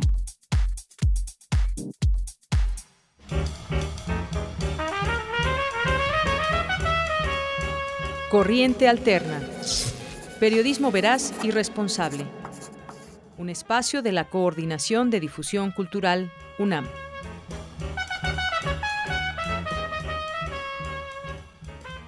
Son las 2 de la tarde con 21 minutos y ya nos acompaña en la línea telefónica Jennifer Turrubiantes, que forma parte de la Unidad de Investigaciones Periodísticas y pues el día de hoy nos va a platicar de un reportaje que hizo. Nos da mucho gusto recibirte, creo que es la primera vez que te recibimos en este espacio y nos da mucho gusto. Jennifer Turrubiantes, muy buenas tardes.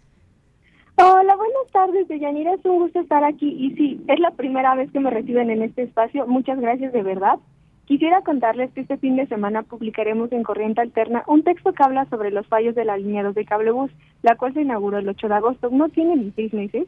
Y bueno, la gente reporta más allá de los únicos dos fallos que se han reconocido por la CEMOVI, que fueron la del 17 de, la del 7 de septiembre y la del 9 de septiembre de 2021, diversas fallas.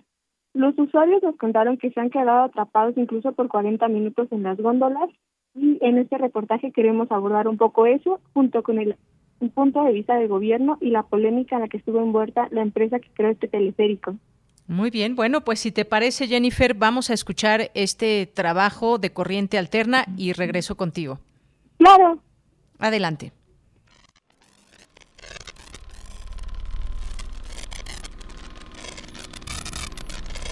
Corriente Alterna.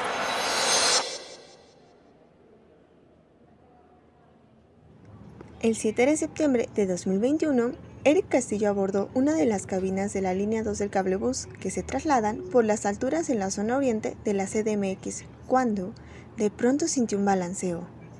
En el horizonte vio destellos de colores y la alerta sísmica comenzó a sonar.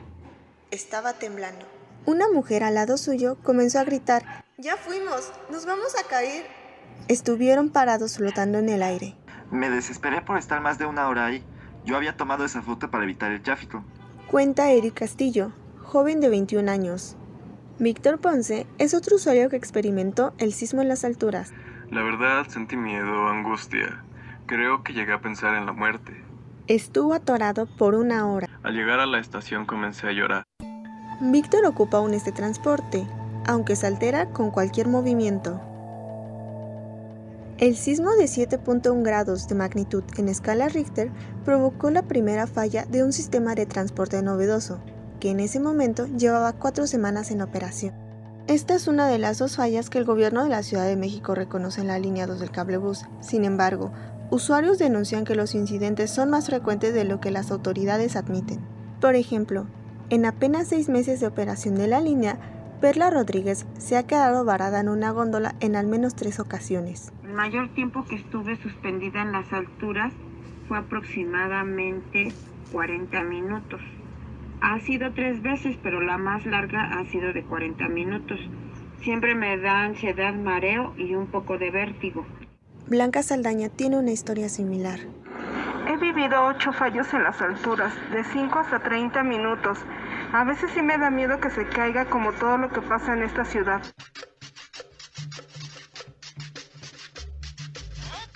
Pese al miedo, los usuarios prefieren el novedoso teleférico porque la criminalidad no ha llegado hasta él. La L2 fue inaugurada por la jefa de gobierno de la Ciudad de México, Claudia Sheinbaum, el 8 de agosto de 2021. Cerca de 68.000 usuarios diarios recorren algunos de los 10.55 kilómetros que la conforman. Por esta razón, es considerado el teleférico más largo del mundo.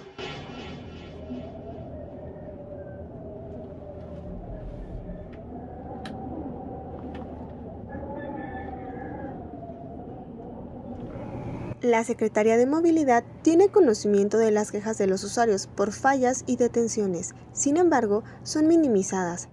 Escuchamos a Roberto Remes, especialista en políticas públicas y movilidad, quien asegura que la larga distancia que recorre el teleférico no es compatible con el peso y las cabinas.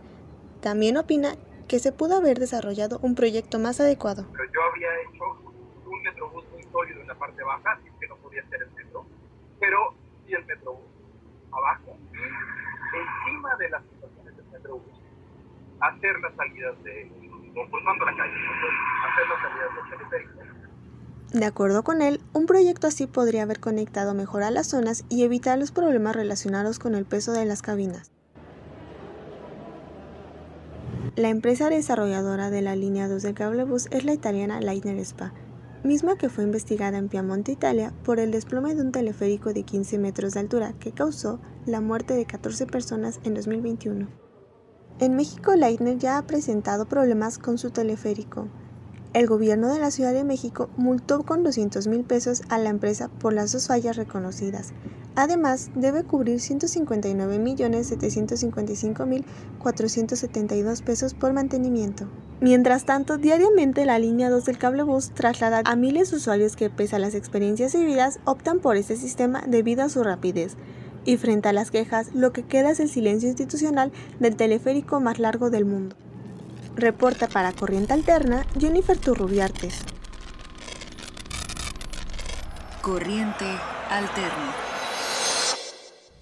Jennifer, pues muchas gracias por este trabajo que nos presentas el día de hoy, todo lo que tiene que ver con esta línea 2 del cablebús y que, pues bueno, quizás muchas personas que nos estén sintonizando, pues han viajado en él y nos pueden también compartir sus experiencias. Y hay que recordar, bueno, recuerdo que desde campaña la jefa de gobierno hizo esta eh, promesa, ya se hizo realidad, pero sobre todo estar atentos a lo que refiere a temas como la seguridad tan importante en este transporte que ahora es utilizado a diario por miles de personas.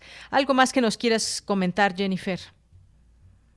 Nada más de Yanira, como comentaste, lo importante aquí es la prevención, que nuestras autoridades se den cuenta que si bien ya está construido y sí es útil porque realmente era necesario, necesitamos que tenga mantenimiento y estar en constante vigilancia, porque como comenta el audio, 68 mil usuarios lo utilizan entonces sí es un transporte ya masivo y muy ocupado por toda la ciudadanía.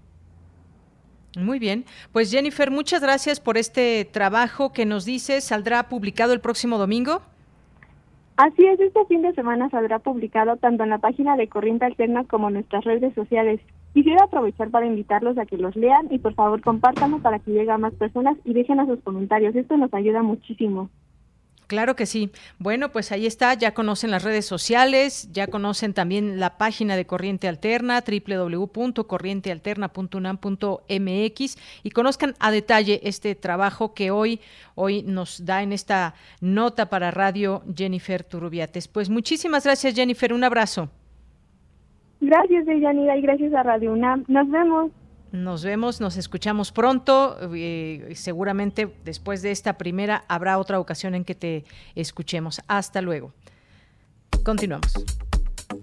Nacional RU.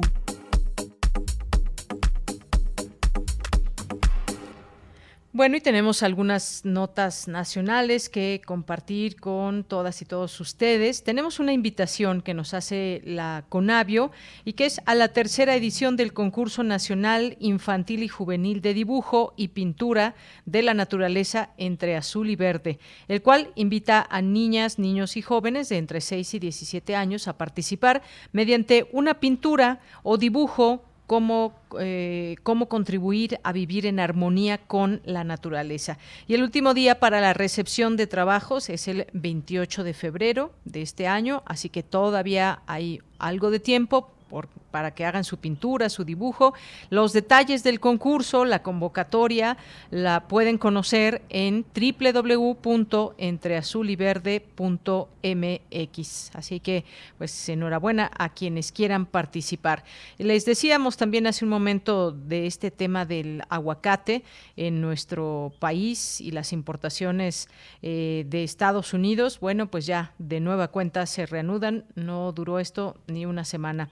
En otro tema, posibles aumentos indebidos en el gas LP, admite el presidente López Obrador. Eh, reconoció que aunque se han resuelto problemas relacionados con el precio del gas LP, pueden presentarse aumentos indebidos o injustificados. Es lo que mencionó, eh, que hay una definición de precios máximos y que hay que ver si se están rebasando esos topes, que van a revisar, a pedir al director de la Profeco Ricardo Sheffield que tome en cuenta este tema y pues ahí también por supuesto estaremos eh, pendientes. Otra acción comentó fue iniciar la empresa pública Gas Bienestar para que se diera competencia eh, porque hay una concentración en unas cuantas empresas, eso lo cual volvió a mencionarlo.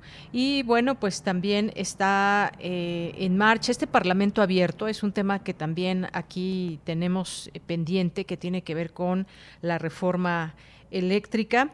Y pues eh, esta nota que tomo de la jornada, de su sección de política, dice movilización, movilización en el país a favor de la reforma eléctrica. Y eh, dice esta nota que en diversas entidades del país, como la Ciudad de México, Chihuahua, Chiapas y Zacatecas, organizaciones sociales, sindicatos y militantes de Morena, así como aliados, protestaron ayer frente a sus congresos para demandar a los legisladores respaldo a la aprobación de la reforma eh, eléctrica propuesta por el presidente López Obrador, la, nacionalización del litio y otros minerales estratégicos, así como la eh, renacionalización del petróleo y de la CFE. Pues también eh, seguiremos atentos a este tema, hablaremos de ello la siguiente semana, cómo van las discusiones, este Parlamento abierto que tiene que ver con la reforma eléctrica. Pues algunos de los temas, algunos de los temas que traemos hoy en los nacionales y otros más que en un momentito ya vamos a tener a través de Refractario RU. Porque tu opinión es importante, síguenos en nuestras redes sociales, en Facebook como Prisma RU y en Twitter como arroba PrismaRU. Tu opinión es muy importante. Escríbenos al correo electrónico prisma.radiounam@gmail.com.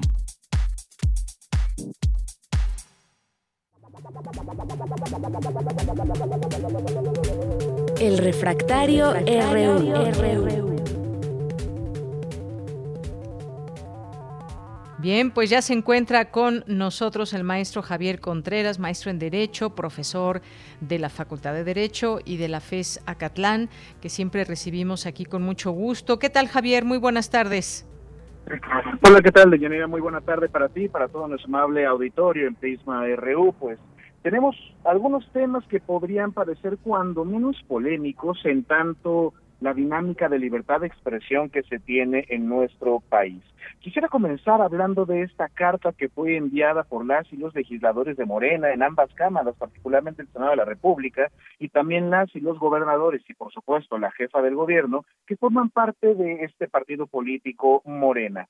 Pues bien, se habla mucho acerca de si el presidente puede o no, y así también las y los legisladores de aquel partido político y las y los gobernadores, promover la figura de la revocación de mandato. Ese es un tema muy particular porque me parece que es algo que tiene que estudiarse con detenimiento y no me refiero para este preciso momento con esta actual revocación, sino estudiar la institución completa y cambiar los lineamientos del INE o incluso en su caso la ley para la materia. ¿Por qué?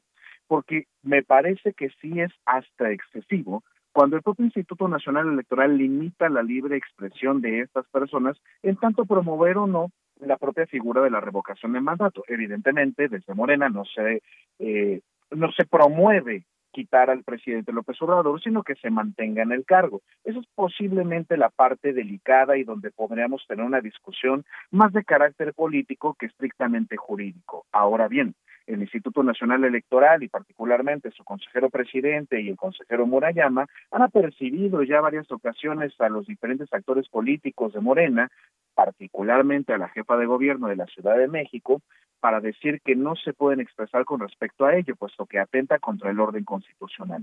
Si nos vamos a una lectura estricta del derecho, podríamos decir que sí, se trata de algo que no debieran promover y ni en lo que tuvieran que expresarse de momento esos diferentes órdenes de gobierno. No obstante, los propios partidos políticos de oposición tampoco podrían expresarse, así ellos hicieran una campaña real para que López Obrador dejara la presidencia, puesto que no se trata propiamente de un proceso electoral, sino de una consulta revocatoria. Hay puntos que eh, reflexionar ahí y me parece que el debate debe darse en sede parlamentaria para hacer los ajustes pertinentes para futuras experiencias. Muy bien, bueno, pues ahí está este tema y pues también hubo hubo hace unos momentos esta información que dio a conocer el INE y este ultimátum a eh, López Obrador que dice tiene tres horas para bajar de internet la propaganda de su gobierno. Esto pues como respuesta a todos estos temas que pues como sabemos en tiempos electorales eh, se dan y esto se dio a conocer a través de la Comisión de Quejas y Denuncias del INE, Javier. Así es, y en este caso sí me gustaría eh, resaltar aquí sí el papel de fiscalización del Instituto Nacional Electoral. Ahí estamos frente a algo fuerte y claro. Se trata de una jornada electoral en preparación, es decir, un proceso electoral federal regular, como cada tres años o en este caso una consulta popular o ahora como nos atiende una consulta de revocación de mandato, los tiempos en radio y televisión para los agentes de gobierno, en este caso el gobierno federal y los programas sociales, los programas de gobierno, deben ser limitados porque es cierto que existe una relación entre este tipo de publicidad y los favorecimientos en las urnas que puede generar o motivar dentro de la población. Es normal que esto suceda. Ahora bien, lo que tendríamos que pensar es hasta dónde puede concluir o dónde tendría el límite la libertad de expresión de los agentes tomadores de decisiones, que no necesariamente sería algo peligroso. Muy bien, bueno, pues Javier, muchas gracias por este punto también que, como dices, como bien dices, en este caso sí, en este papel de fiscalizador.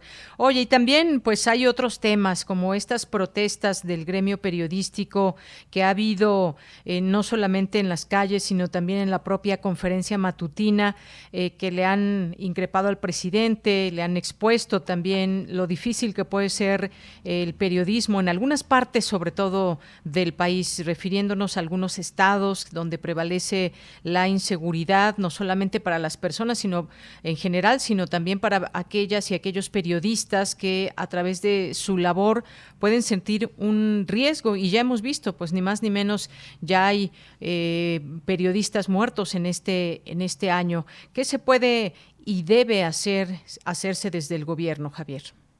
Así es, Deyanira, en principio permítame por favor reconocer la labor de los colegas y por supuesto la tuya en este gremio. Ahora, hablando acerca de esta circunstancia, pues es algo que no podemos hacer caso omiso y al contrario, debería interesarnos y debería dolernos y dolernos mucho. Hay que decirlo fuerte y claro, la administración ha sido, si bien no omisa, insuficiente para poder combatir este fenómeno. Eso no es algo que nos diga estar en contra o a favor de un gobierno. Simple y llanamente estamos hablando de la falta de resultados en un problema tan delicado como lo es, porque no se trata de algo que, como se dice en ocasiones en la conferencia matutina, hayan dejado al gobierno de un día para otro o que sea solamente la herencia de la administración pasada.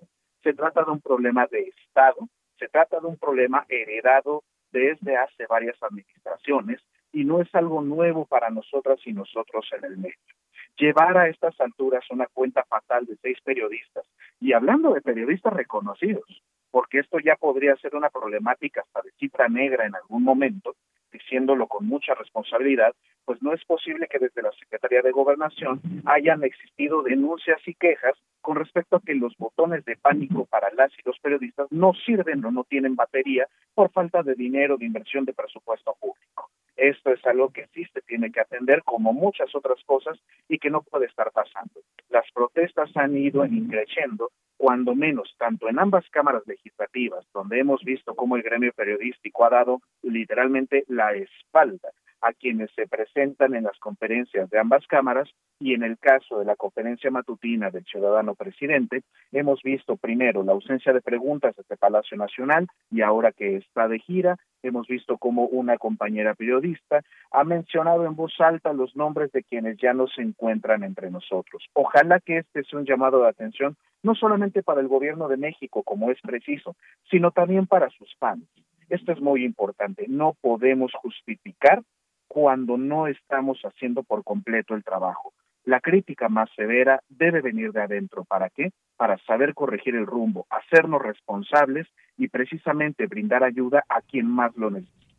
Bien, pues sí, estoy de acuerdo, coincido contigo, Javier, estas manifestaciones que se han dado y también eh, pues conocer de cerca estos casos que aunque muchas veces quedan en la impunidad, se hacen algunas investigaciones que llevan, por ejemplo, a la captura de las personas que llevaron a cabo el, em, el asesinato de forma material y a veces pues se enredan estas investigaciones con quienes fueron los autores intelectuales de este eh, planear el asesinar a una o a un periodista y la labor que se tiene que hacer desde lo local también, desde lo estatal en coordinación, por supuesto, con el nivel federal. Pero hemos visto que estos eh, casos pues, eh, se están dando en estos niveles donde de pronto algún, alguno, alguna funcionaria no le parece lo que está diciendo un eh, periodista y simple y sencillamente lo amedrentan en el mejor de los casos, pero en otros momentos pues hemos visto estos arteros asesinatos. En primer lugar, pues que no queden impunes, me parece que tiene que ser un avance importante, pero por la otra, preservar eh, pues la seguridad en la que cualquier persona quisiera trabajar y pues desenvolverse sin tener que esconderse o ser perseguida, perseguido en este sentido. Así que ahí está el gremio periodístico que también hizo presencia ahí en la Cámara de Diputados y también en la mañanera que se ha expresado en ese sentido. Eso sí, eh, Javier, esos y esas periodistas y reporteros y reporteras de a pie que sí se juegan todo muchas veces por las coberturas, por el interés periodístico que hay eh, pues para trabajar y además por supuesto que la necesidad, a diferencia de muchas o muchos otros que pues bueno, ya sabemos cuánto se aproximan sus ganancias y cuánto ganan y eso pues también hay que ver las necesidades del gremio periodístico desde abajo. Efectivamente, cuando nosotros nos ponemos a pensar en cómo es el ejercicio periodístico, no se trata únicamente de quien está con una blanca sonrisa frente al primer monitor que le ponen enfrente y con todos los reportajes ya preparados. Aquí hablamos, por supuesto, de la y el periodista de a pie, hablamos de las personas que ponen auténticamente en riesgo su vida y donde precisamente alguna crítica descarnada e incluso poco justificada al periodismo puede poner en mayor riesgo a las y los colegas. Esta es una crítica muy directa, hay que decirlo, pero vale la pena hacerla precisamente para poder transformar esta realidad que acosa y persigue a muchas y a muchos en el ejercicio de esta noble labor porque ejercer el periodismo no tendría que ser un trabajo de riesgo, ni tendrían que salir las y los reporteros, las y los periodistas con miedo a cumplir con su deber informativo. Claro, y pues sí, el gremio es el gremio, aún así quien gane tal o cual o cantidad o quien lleve a cabo un trabajo muy riesgoso dependiendo el estado o el municipio donde lo lleve a cabo. Y por último tenemos otro tema, Javier, la cuestión de transparencia, la inviable solicitud del presidente Alinay, que ya de ello hace ocho días justamente y que nos decías, independientemente de todo, hay que señalar cuando, pues, eh, a tu consideración y con un tema legal, eh, dijiste, pues el presidente se equivoca en exhibir estos, estos datos. Ya hay una respuesta del INAI. Efectivamente, de Deyanira, y la respuesta del INAI me parece que eh, ratifica lo que hemos hablado en este espacio. Cuando nosotros nos referimos al Instituto de Transparencia, eh, en su momento IFAI, ahora INAI de carácter nacional, no puede solicitar la información privada de las y los particulares. Ahora bien, hay un punto en el que podría tener razón el presidente con base en lo que hoy mencionó desde su conferencia matutina, diciendo que él tiene de buena fuente que parte de los ingresos, cuando menos, del periodista aludido, provienen de dinero del pueblo. Vamos a poner los términos adecuados, dinero público. Si esto es verdad, independientemente de qué cantidad de dinero sea, así sean 50 centavos, una fracción de peso, el dinero público puede ser auditado, puede ser revisado, puede ser fiscalizado y a partir de ello saber cómo es que llegó a sus bolsillos. Si se trata de publicidad oficial, bueno, ahí sí se tuvo que haber celebrado un contrato entre el gobierno, ya sea el federal o los gobiernos locales, para hacer estas inserciones. Y por lo tanto, sería una acción y una eh, actividad completamente legal y diciéndolo claramente, consentida por el gobierno. Pero si esto no es así y se encuentra alguna situación de irregularidad, también sería algo preocupante a nivel gobierno porque nos tendremos que preguntar cómo llegaron esos contratos ahí. Ahora, está a doble vía la moneda.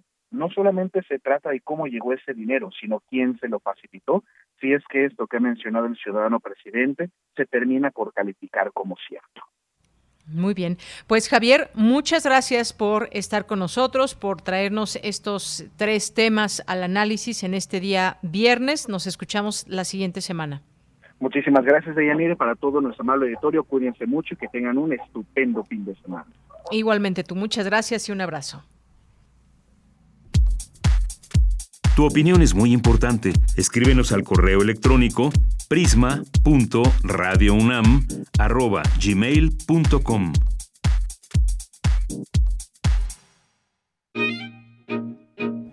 Melomanía RU. Bueno, pues es tiempo y viernes, tiempo de irnos a Melomanía RU con Dulce Wet.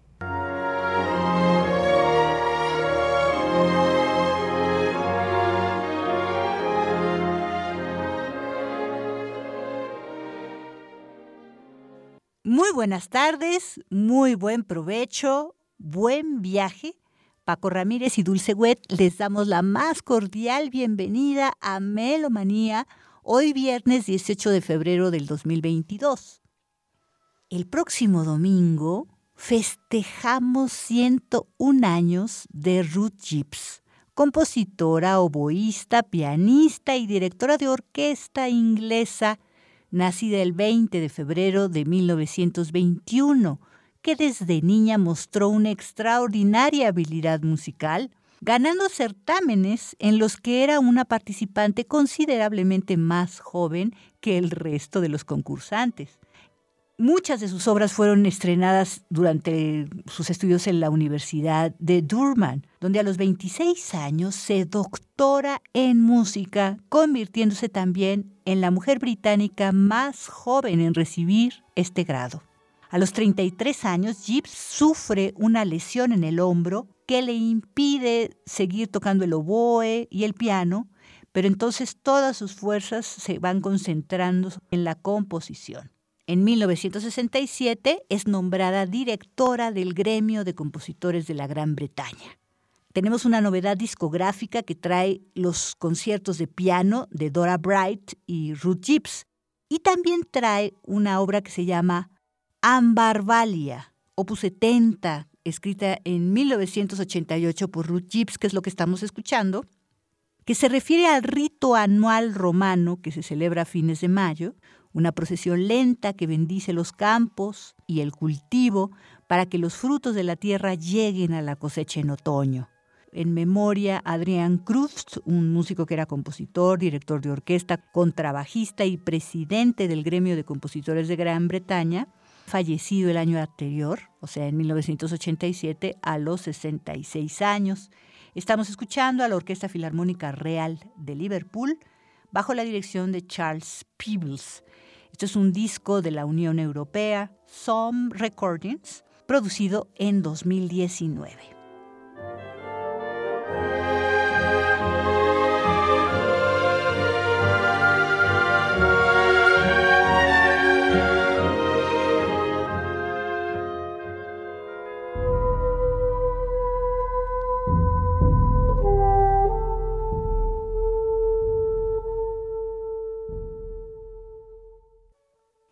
De Magali Palomar este viernes para escuchar música de cámara de Mario Lavista en los conciertos Alicua del CEPRO Música. Muy buenas tardes, amigos y amigas melómanas. Mi nombre es Magali Palomar. Yo soy coordinadora de enlace del Centro de Experimentación y Producción de Música Contemporánea del Instituto Nacional de Bellas Artes y Literatura.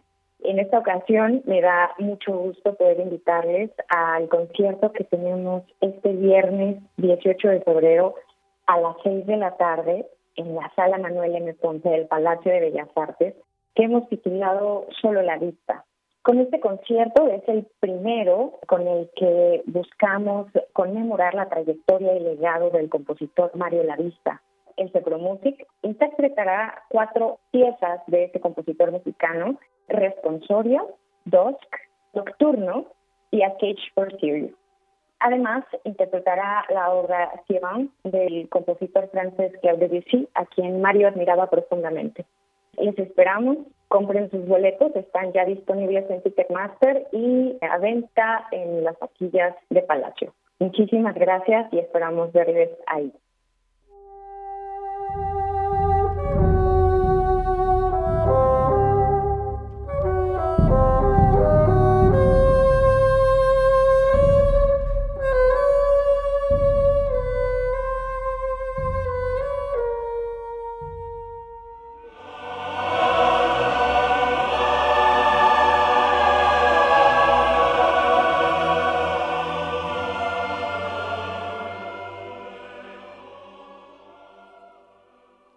También el próximo 20 de febrero tendremos 13 años, un número de la suerte del Día Mundial de la Justicia Social. Incluye todos los esfuerzos por abordar y solucionar los problemas de pobreza, exclusión, desigualdad de género, desempleo, todo lo referente a los derechos humanos y protecciones sociales. La Asamblea General de las Naciones Unidas decidió observar esta fecha 20 de febrero cada año esto fue aprobado el 26 de noviembre de 2007 y a partir del 2009 como el Día Mundial de la Justicia Social.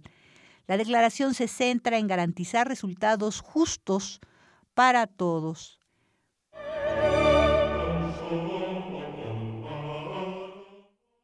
Un día como hoy, 18 de febrero, pero de 1959, hace 63 años, falleció en Los Ángeles el compositor estadounidense Eric Siles, nacido en Viena, Austria, en 1905, hace 117 años. Lo que estamos escuchando es el Requiem hebreo, cántico para el Día del Reposo, de Eric Siles, basado en el Salmo 92, Alabanza por la bondad de Dios, una obra que recuerda a todos los que padecieron el régimen nazi.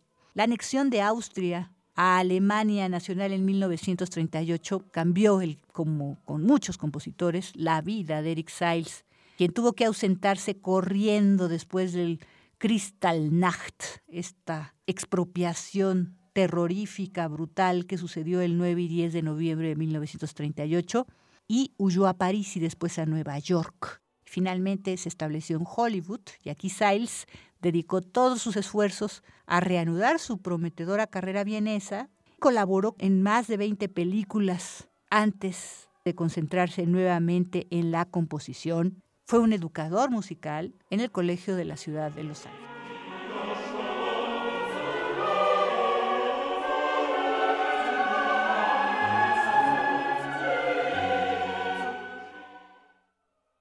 Qué bueno es dar gracias a Dios es la primera parte de este Requiem hebreo, cántico para el Día del Reposo de 1945. Y escuchamos también la, última parte, la quinta, Lo hecho por el Señor es justo. Deborah Riddle, soprano. Michael Krauss, bajo barítono, coro infantil, coro mixto y orquesta sinfónica de la radiodifusión de Berlín. Dirigidos todos por Lauren Foster.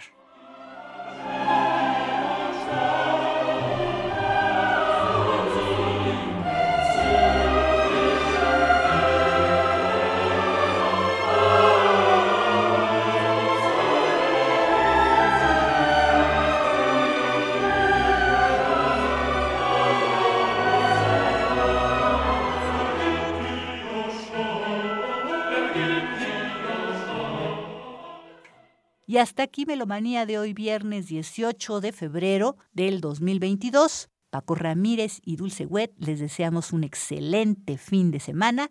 Hasta la próxima. Muchas gracias.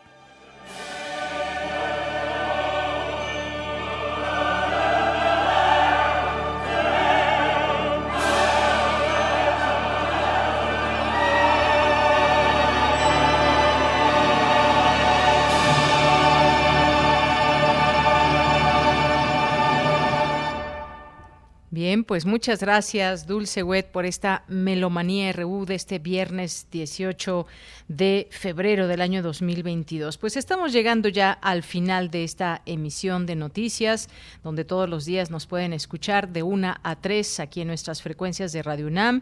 Gracias a todo el equipo que forma parte de él y gracias a quienes están allá en cabina en la producción, Rodrigo Aguilar, en la asistencia Denis Licea, Arturo González en los controles técnicos y aquí en el micrófono se despide de ustedes de Yanira Morán y nos queda tiempo, nos queda tiempo para escuchar música de complacencias de este viernes.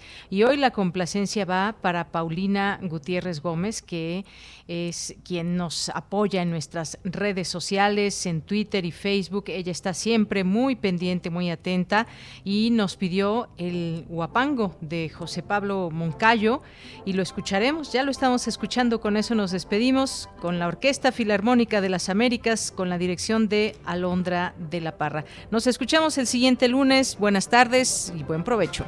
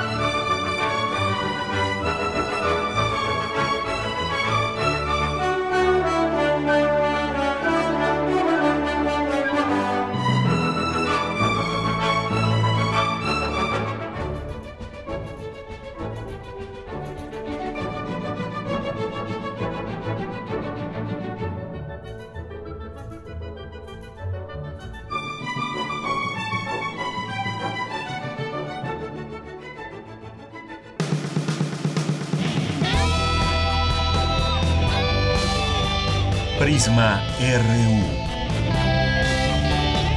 Relatamos al mundo.